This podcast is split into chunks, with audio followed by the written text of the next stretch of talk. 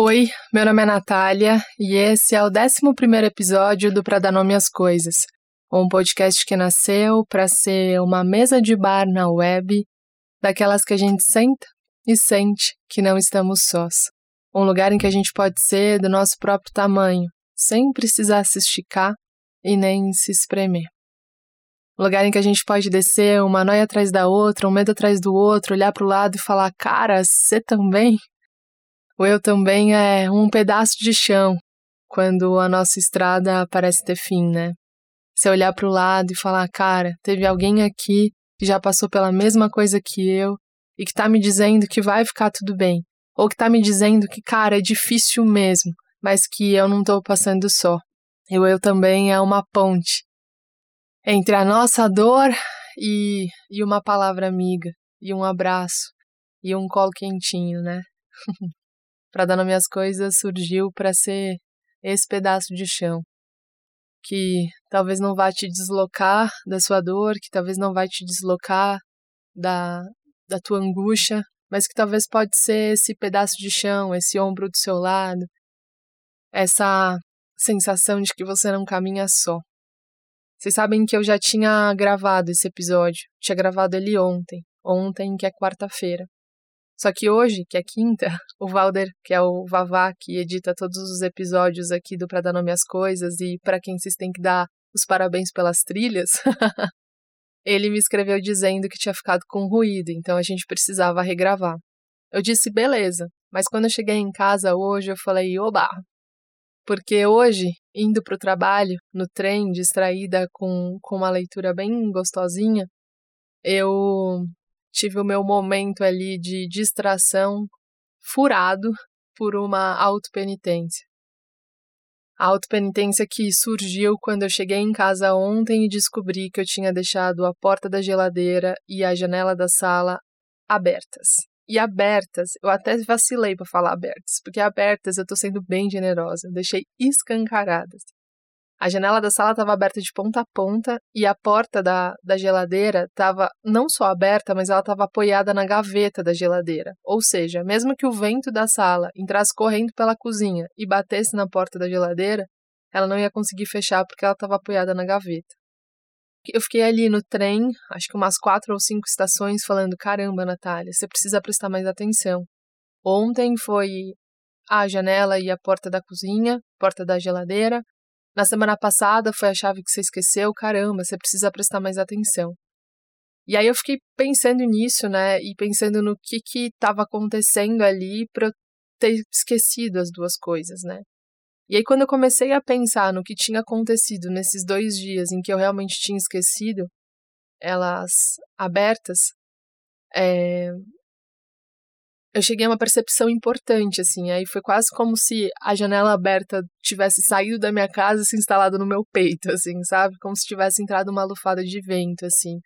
Porque eu percebi que eu só não tinha dado conta de fechar a porta da geladeira e a janela aberta, que aquilo só realmente tinha passado despercebido para mim, porque eu já estava dando conta de coisas demais, sabe? É, eram dois dias que eu tinha feito muitas e muitas coisas importantes que eu realmente precisava fazer e que me demandavam muita energia e que realmente aquilo tinha escapado. É verdade que eu não posso mesmo deixar a porta da geladeira aberta e a janela aberta, porque isso traz algumas consequências, mas foi importante para perceber que aquilo só tinha me escapado porque outras coisas tinham tomado a minha atenção. E aí eu fiquei pensando como isso de deixar a porta da geladeira aberta pode ser uma metáfora para a vida, sabe? Porque às vezes você tem uma crise de ansiedade no metrô depois que alguém, sei lá, te fala uma coisa atravessada, ou de repente você tem uma crise de choro.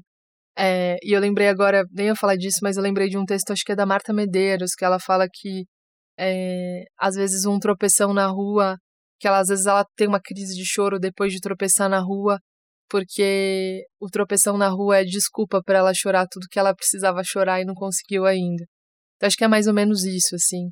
Às vezes você tem, tipo, sei lá, alguém te dá uma fechada no trânsito e você cai no choro, ou às vezes seu namorado ou sua namorada te fala alguma coisa e você fica muito mal. Mas às vezes essa angústia, essa dor, essa tristeza, essa crise não são sobre essa situação, são sobre várias situações que vêm acontecendo ao longo do tempo e que você está tentando dar conta e tem uma hora que você não dá mais. E acho que isso é muito importante, né? A porta da geladeira aberta me fez pensar em como eu estou vivendo a minha vida, assim. É, porque às vezes você olha para trás e vê que as coisas que fazem você deixar a porta da geladeira aberta são coisas muito importantes e estão valendo muito a pena, que faz muito sentido. E que tudo bem, vez ou outra isso vai acontecer, da porta e da janela ficarem abertas, mas, cara, o caminho tá valendo a pena.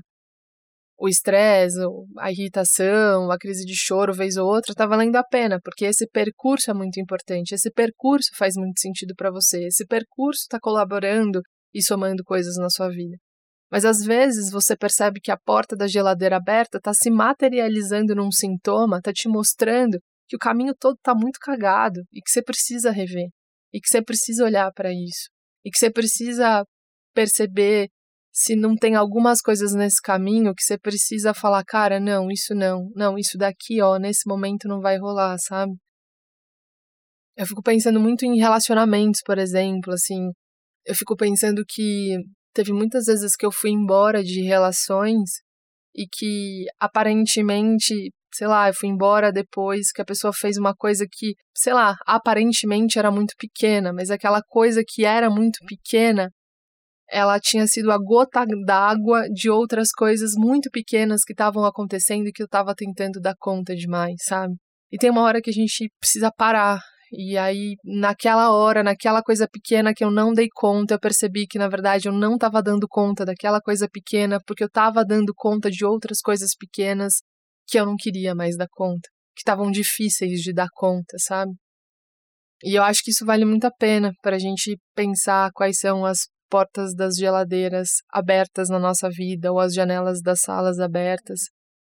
E para pensar se tá valendo a pena esquecer vez ou outra a janela aberta, se tá valendo a pena esse desconforto, esse susto, esse incômodo, ou se tá na hora da gente rever os nossos caminhos rever aquilo que está fazendo com que a gente deixe escapar algumas coisas importantes. Enfim. É, achei que valia a partilha. E hoje eu falo sobre essa coisa da gente se levar muito a sério. Sabe essas roupas que a gente veste quando a gente é adulto? Essas camadas, essas máscaras que nos impede que nos impede da gente se conectar com a nossa própria essência, sabe? É, fico pensando que às vezes se levar a sério demais é aquilo que nos separa da tentativa, né? Aquilo que nos separa de um projeto novo, aquilo que nos separa de arriscar, sei lá, fazer algo que a gente goste, um curso, um, sei lá. A gente se leva a sério, quando a gente se leva a sério demais, a gente acha que todo mundo pode errar menos a gente, né? A gente acha que todo mundo, é, que tudo bem, tipo, sei lá, passar um mico vez ou outra o outro, mas eu não. Eu não, porque eu sou, tipo, muito alinhada, porque eu sou muito certa, porque eu sou muito polida, porque eu sempre tenho razão, porque eu sou sempre muito sensata. Porque eu, cara, sempre tomo decisões certas e acertadas. E a gente vai calculando muito pé, muito risco, e a gente vai perdendo grandes chances de ser feliz. Nesse episódio eu falo de uma história que me marcou muito. De um primeiro encontro amoroso que me marcou muito, que me ensinou sobre não se levar a sério demais. Boa audição.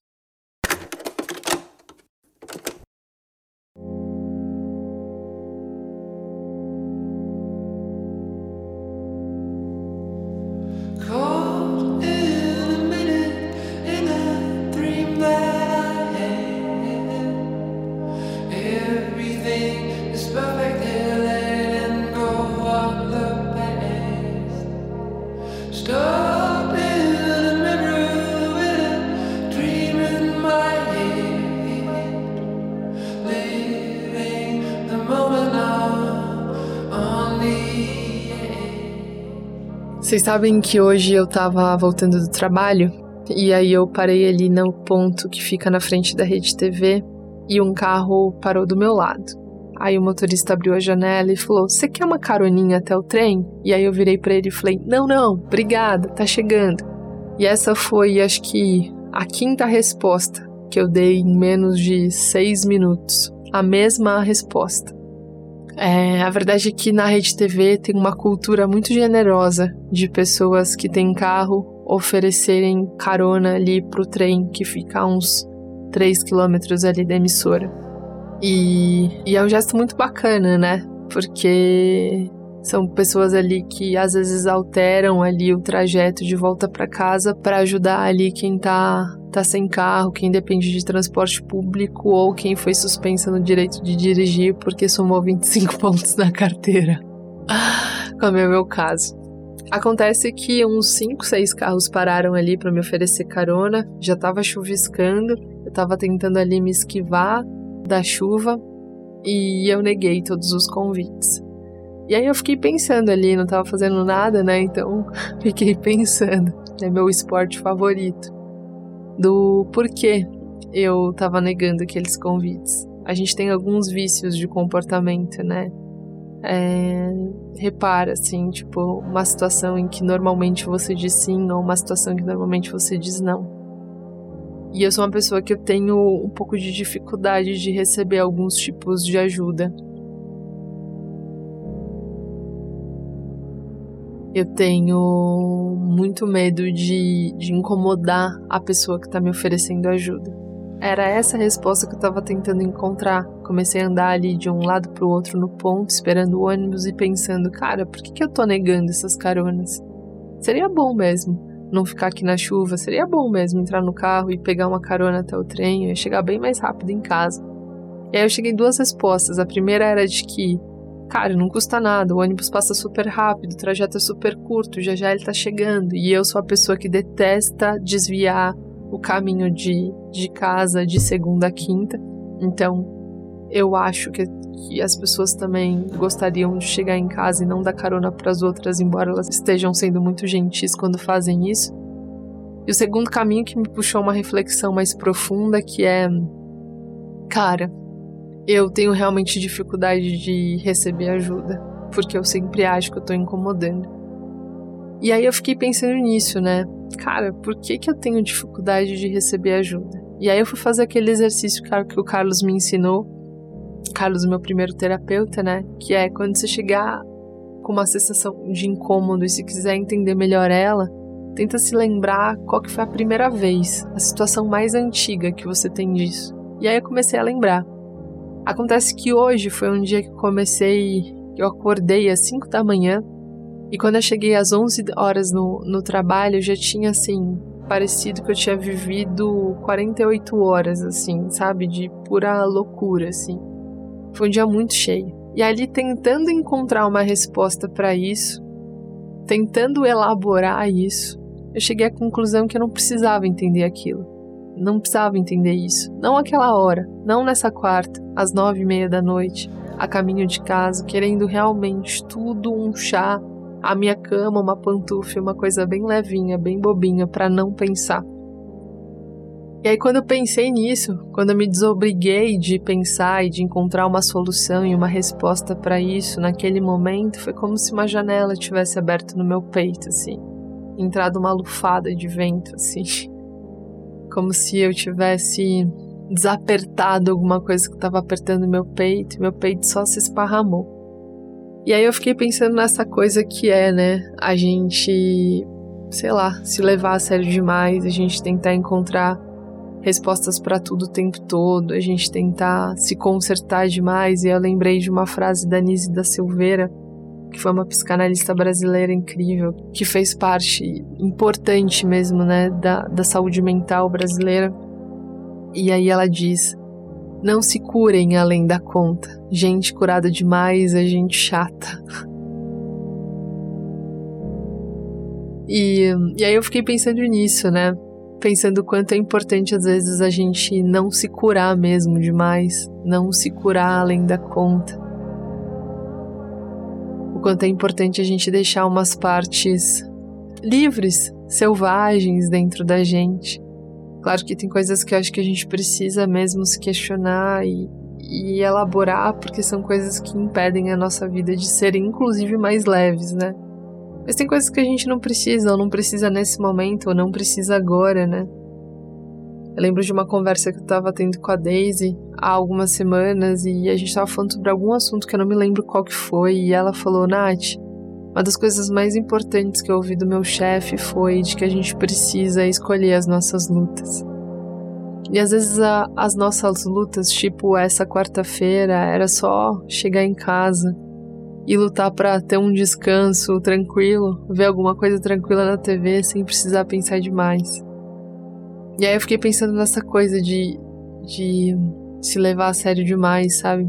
Porque às vezes eu acho, às vezes eu acho não, acho realmente com certeza que quando a gente deixa a infância e faz essa transição para a vida adulta, quando a gente coloca os dois pés na vida adulta, a gente perde o passaporte de brincar. A gente às vezes perde o passaporte de só deitar as costas na, na superfície da água e olhar o teto. A gente perde o passaporte de, de ter dúvida, né?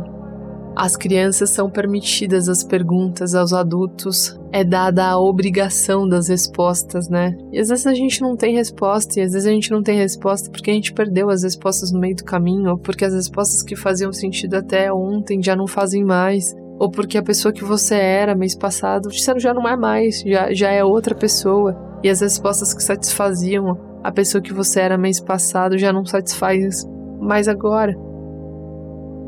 E quando a gente entra para a vida adulta, parece que nos é exigido, né? Uma rota sempre muito bem elaborada e bem planilhada e bem estruturada. É, nos é tirado o passaporte da brincadeira, da leveza, né? Nos é tirado o passaporte do, do não saber. Mas no ponto de ônibus, agora há pouco, eu me permiti não saber. E ao me permitir não saber, não saber de onde que veio essa coisa de não aceitar ajuda, de não querer saber nisso, disso nesse momento, eu lembrei de quanto é importante a gente se lembrar de não se levar tão a sério. Eu não sei se você já sentou na mesa de bar com alguém que se leva tão muito a sério. É muito chato. É muito chato.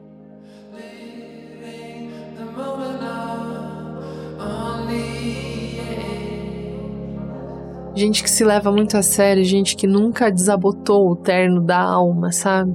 Gente que nunca tira o salto, que nunca desce do salto, que nunca senta na calçada da vida para conversar sobre qualquer coisa, tipo, você acredita que ET existe? É quando você puxa um assunto aleatório, tipo, muito, muito aleatório, tipo, sei lá, será que existe outras coisas além daquilo que a gente vê? Será que existe vida após a morte, por exemplo?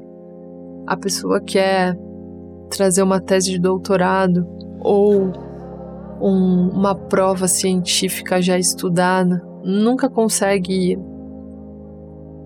desapertar, sabe, a gravata, nunca consegue tirar o diploma da mesa, nunca consegue guardar o currículo no bolso, nunca consegue esquecer o cargo nunca consegue dar uma nadadinha na leveza, sempre tem que ancorar na profundidade das coisas, nunca consegue, sei lá, não enrijecer, sabe?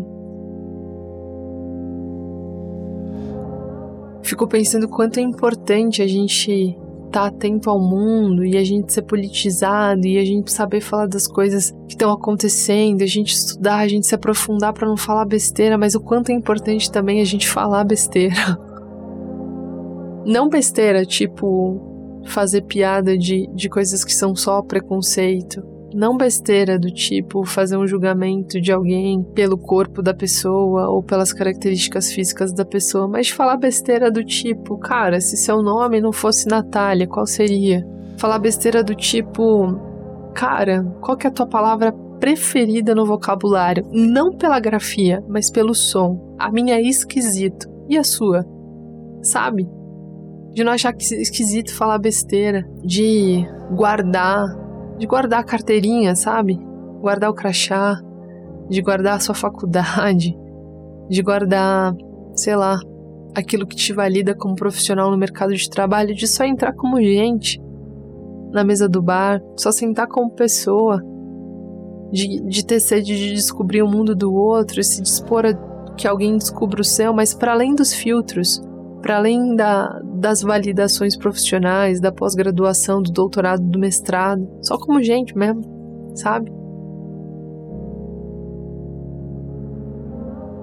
E aí eu lembrei de uma entrevista que a Marília Gabriela fez com o Padre Fábio de Mello. E depois disso eu lembrei de um primeiro encontro, de um primeiro encontro que me marcou, que me marcou com essa marca, a marca de não me levar a sério demais.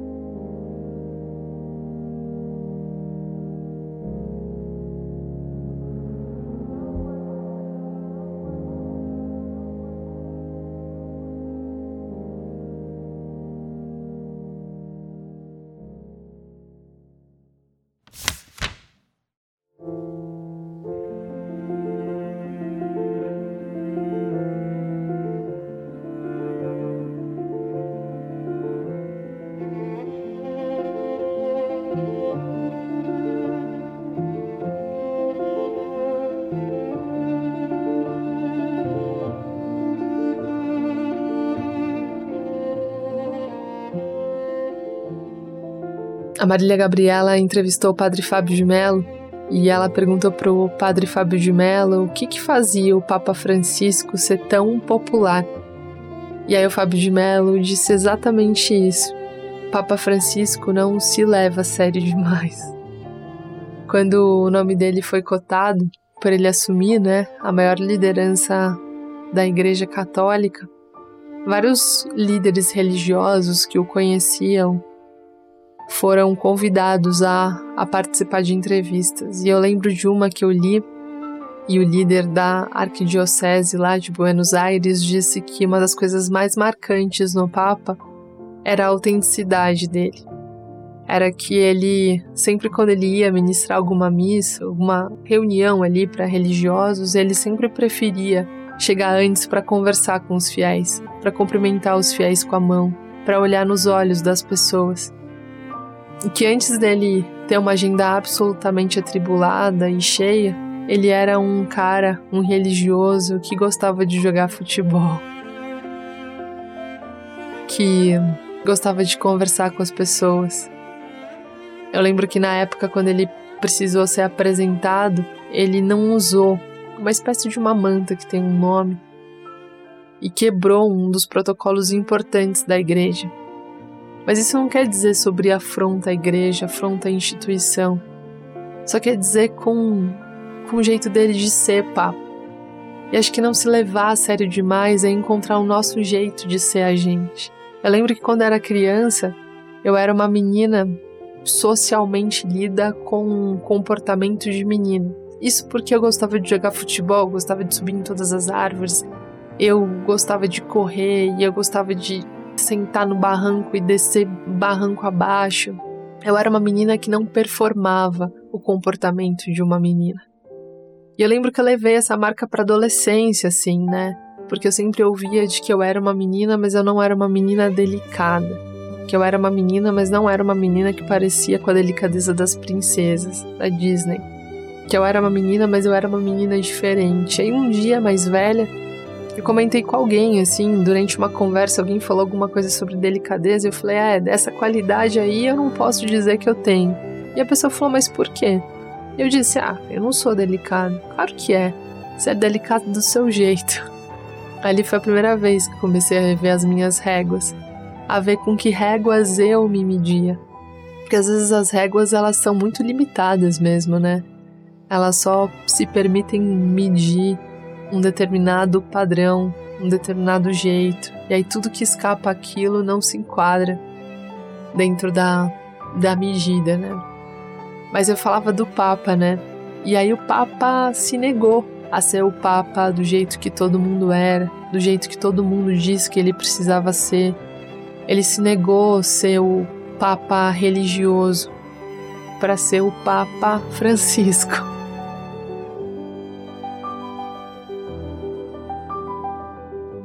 Para ser o Papa do jeito que ele achava que tinha que ser. O Papa que acha errado não batizar crianças de mães solteiras só porque são crianças de mães solteiras, que questiona alguns dogmas, que questiona alguns parâmetros, e aqui eu não estou falando de religião. Aqui eu estou dizendo e falando sobre a liberdade da gente encontrar a nossa voz a nossa verdade E às vezes a gente só encontra a nossa voz, a nossa verdade, quando a gente não se leva a sério demais. E isso não tem a ver com não ser responsável ou com não levar as coisas de uma forma responsável, mas com não levar as formas a sério demais.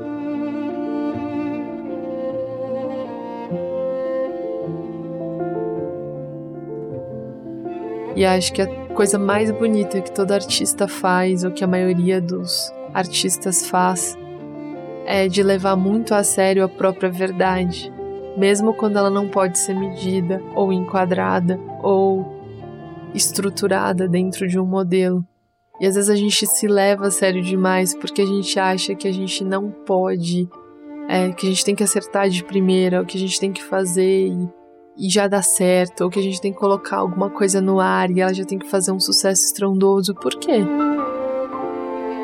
Porque se, se as coisas não funcionam assim, se as coisas são processuais, se às vezes a gente sei lá, se às vezes grandes gênios precisam testar uma mesma ideia 800 vezes para dar certo na 801, por quê? Com a gente tem que ser diferente? Porque a gente se leva a sério demais. Porque a gente não se permite errar. Porque a gente não se permite não ser tão bom logo de primeira.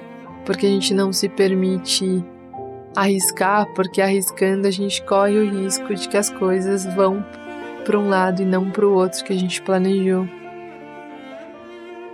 porque a gente se leva a sério demais no sentido de não se permitir encontrar a rota testando as rotas.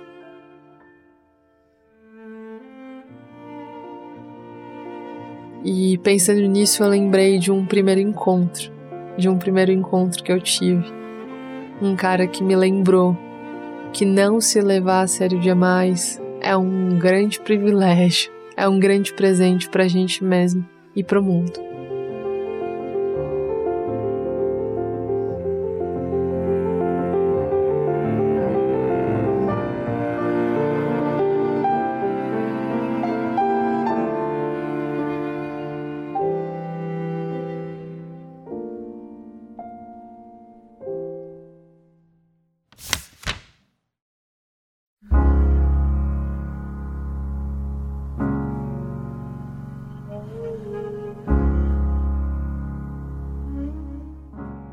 Eu encontrava o Rodrigo todos os dias, a gente trabalhava junto. Eu tinha vinte e pouquinhos anos e o Rodrigo tinha vinte e muitos anos. Ele era 10 centímetros mais alto que eu e 10 vezes mais calmo.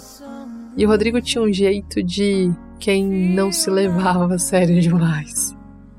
Ele se punha a aprender as coisas que precisava aprender, e quando ele não sabia de alguma coisa, ele sempre perguntava: Você pode me ensinar isso? Isso eu não sei ele ainda tinha essa parte preservada, a parte das perguntas, a parte de quem ainda pode aprender.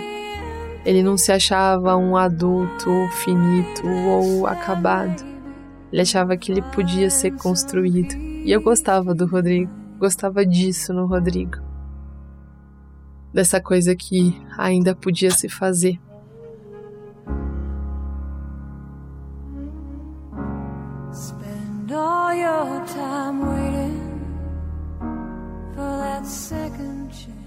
Fora isso, o Rodrigo era um gato. E aí eu fiquei toda felizinha, né? Quando ele me chamou para o encontro romântico. Cheguei em casa, era uma sexta-feira. Liguei para todas as minhas amigas e falei: "Meninas, vem para casa. Vocês precisam me ajudar a decidir uma roupa para eu sair com o Rodrigo amanhã". Cara, bateu o esquadrão da moda na minha casa, né? Todas as meninas desceram em casa, cada uma trazendo três, quatro peças de roupa. A Dani levou duas saias, a Gleice levou duas, dois vestidos, a Má levou três calças e amontoaram toda a minha cama e eu fui vestindo e experimentando e elas dizendo: ai, essa saia com essa blusa, não, peraí, vou pegar uma sandália. Só sei que no sábado de manhã, às 10 da manhã, minha roupa já estava assim, organizadamente arrumada em cima da cama, já passada. E aí eu passei o dia fazendo o que a Juliana, que era da minha sala, me orientou a fazer. Coisas que ela fazia quando ela tinha primeiros encontros. Nath, toma um banho demorado, faz, sabe, um spa de beleza. e lá fui eu, recém-chegada do futebol, fazer meu spa de beleza, que durou cinco minutos, mas que a roupa tava, olha, alinhadinha. Coloquei um salto, uma saia, uma camiseta e com a Capricho. Vocês liam Capricho? Toda decorada na cabeça. Cara, eu tinha ali, ó, do conselho 1 até 10, todinha decorada. Desci na portaria do prédio quando o Rodrigo falou que tava chegando. Fiquei lá esperando. E aí, quando o Rodrigo abriu a porta, cara, eu não pude acreditar.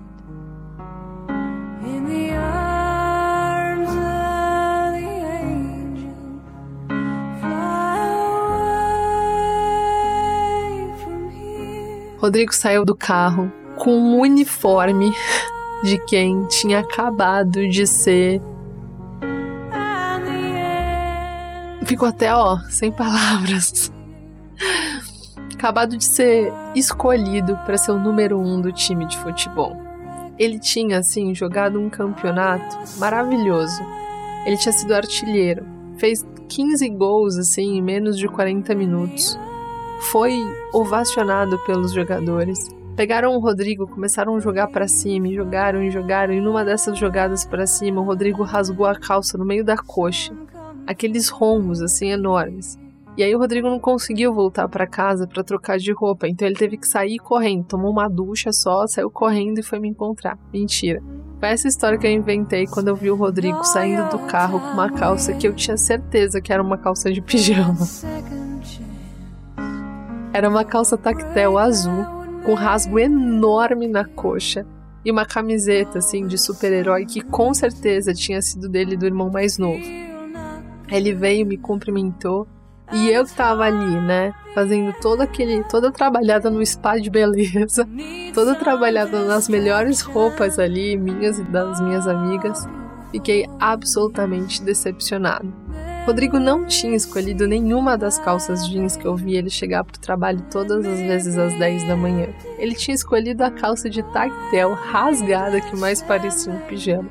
Pro nosso primeiro encontro. Eu demorei quatro anos. Quatro anos não, menos. Quatro anos durou o nosso namoro depois. Mas eu demorei algum tempo para perceber que não é que o Rodrigo não tava me levando a sério. Ele só não tava se levando a sério. Ele só não estava levando a sério aquele protocolo do primeiro encontro. Aquele que a gente tinha que ir ajustadinho, aquele que a gente tinha que ir arrumadinho, aquele que eu achava que só ele podia dar o primeiro beijo. Eu lembro que quando eu entrei no carro, coloquei o cinto, eu decidi que eu não ia me incomodar com a calça do Rodrigo. Mas tinha um acordo, um acordo interno que eu fazia ali comigo. Se eu não ia me incomodar com a calça do Rodrigo, porque ele tinha quebrado o protocolo de não ir com uma calça de pijama no primeiro encontro, eu também não ia cumprir o protocolo da capricho sobre o primeiro beijo. Então, quando a gente deixou o restaurante que a gente tinha acabado de jantar, eu sugeri para o Rodrigo para a gente parar no supermercado no meio do caminho vamos só comprar um chocolatinho e dar um tempo aqui no carro ouvindo uma música? Ele topou na hora. A verdade é que eu tinha um plano secreto. Bem ali na transição entre o Nath Roots e a Marjorie este ano, eu dei um beijo na boca do Rodrigo.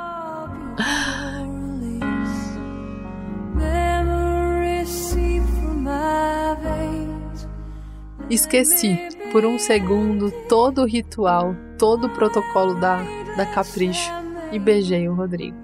Acontece que nesse ato de rebeldia, nesse ato que a Capricho condenaria, eu me esqueci o que, que eu faria depois do beijo. Ali, quando começasse a música do Pichote, eu não tinha parado para pensar no que, que eu faria depois daquilo. Eu sabia o que, eu podia fazer e o que eu tinha que fazer dentro daquelas regras quando eu levasse exatamente aquelas regras a sério. Era só ir bonita, bem arrumada, levar uma balinha de hortelã na bolsa e esperar o Rodrigo tomar atitude. Quando ele tomasse atitude, era só fazer um charminho assim, evitar o primeiro contato e só na segunda investida dar o primeiro beijo. Naquele ato de rebeldia em que eu beijava o Rodrigo, eu não sabia o que fazer depois do primeiro beijo. Eu não sabia o que fazer quando o Rodrigo terminasse de me beijar e me olhasse nos olhos. Quando a música do Pichote entrou e as nossas bocas se descolaram, eu fechei o olho rapidamente, abri, esperando que o Rodrigo fosse me censurar esperando que ele falasse qualquer coisa sobre os protocolos do primeiro encontro, sobre aquilo que meninas não podiam fazer nos primeiros encontros. Mas o Rodrigo me olhou no olho, deslizou a mão no meu rosto, pegou minha mão entre as mãos dele e continuou falando sobre o assunto que ele estava falando antes de eu beijar ele. Antes disso, ele só me disse que beijo bom e continuou, continuou assim sem protocolos, sem se preocupar com o que tinha acabado de acontecer.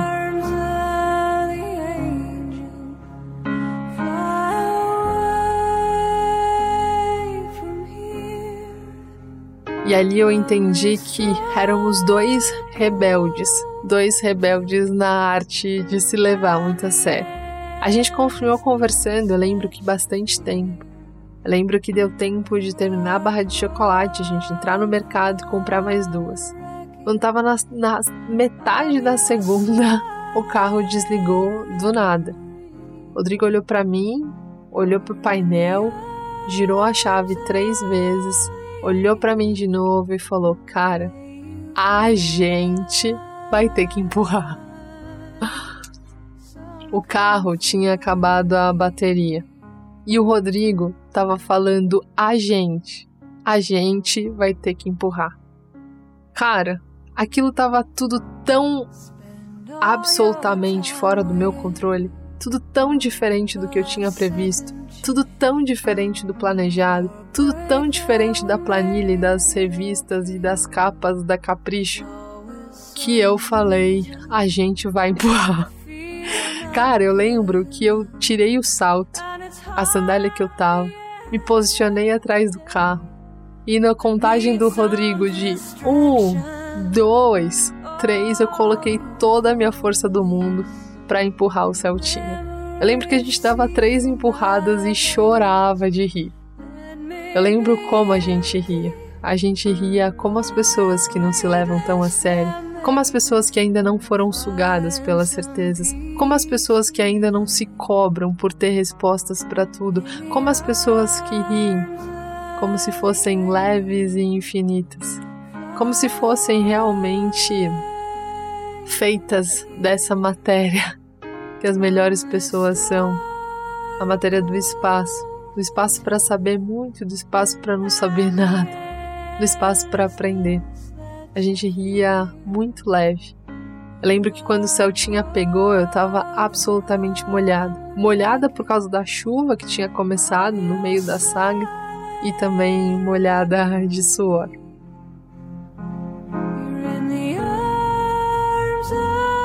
Eu lembro que eu olhei para o Rodrigo e eu me apaixonei na hora por ele. Me apaixonei não só pelo Rodrigo, mas por quem eu tinha descoberto que eu podia ser com o Rodrigo. Me apaixonei pela Natália, que podia ser leve, que podia empurrar um Celtinha e que podia quebrar alguns protocolos e que não precisava se levar tão a sério. Hoje, voltando para casa, tentando entender um pouco mais desse universo que, que eu sou e que boa parte me desconheço, eu lembrei do Rodrigo. Lembrei que o Rodrigo era um cara muito legal, que era um cara que talvez fosse muito curado em algumas coisas e pouquíssimo curado em outras. Lembrei da Nise da Silveira também, que diz que gente curada demais é gente chata. Gente curada demais não topa a largueza da vida, nem os imprevistos dela não topar o que está para além das planilhas, que está para além dos mapas, que está nas beiradas das estradas.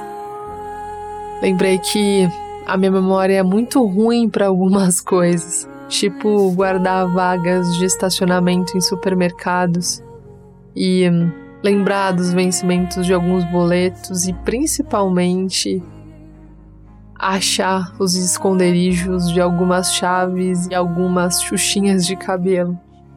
Mas minha memória se lembra das pessoas que sentaram comigo e que, ao sentarem comigo, me convidaram a não me levar a sério demais.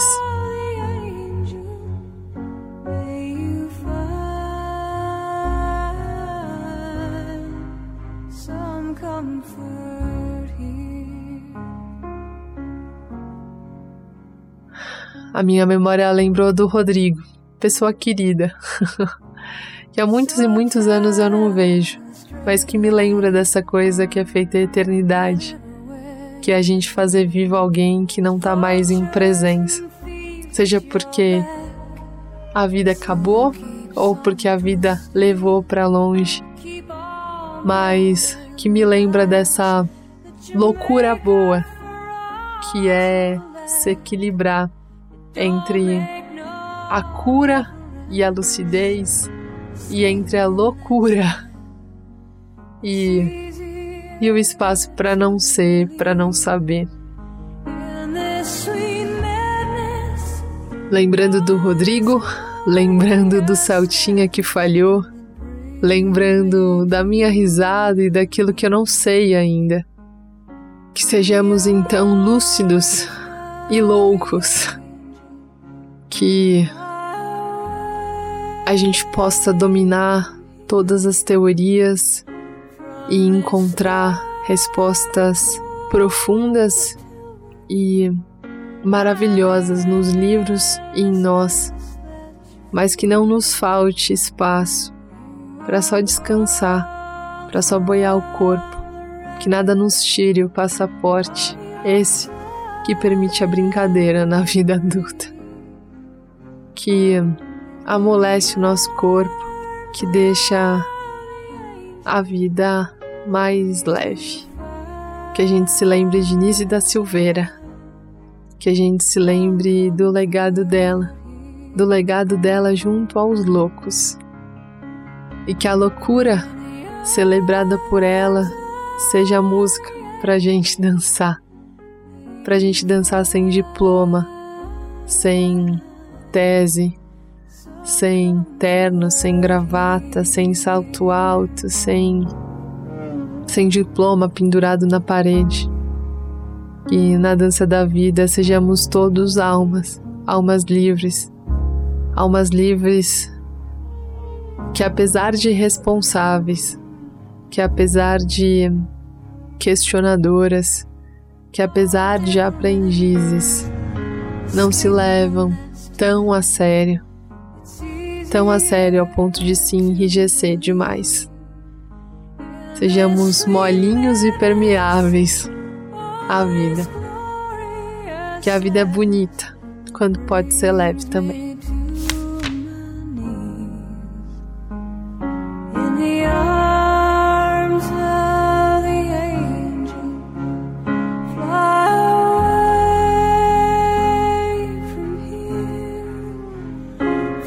this day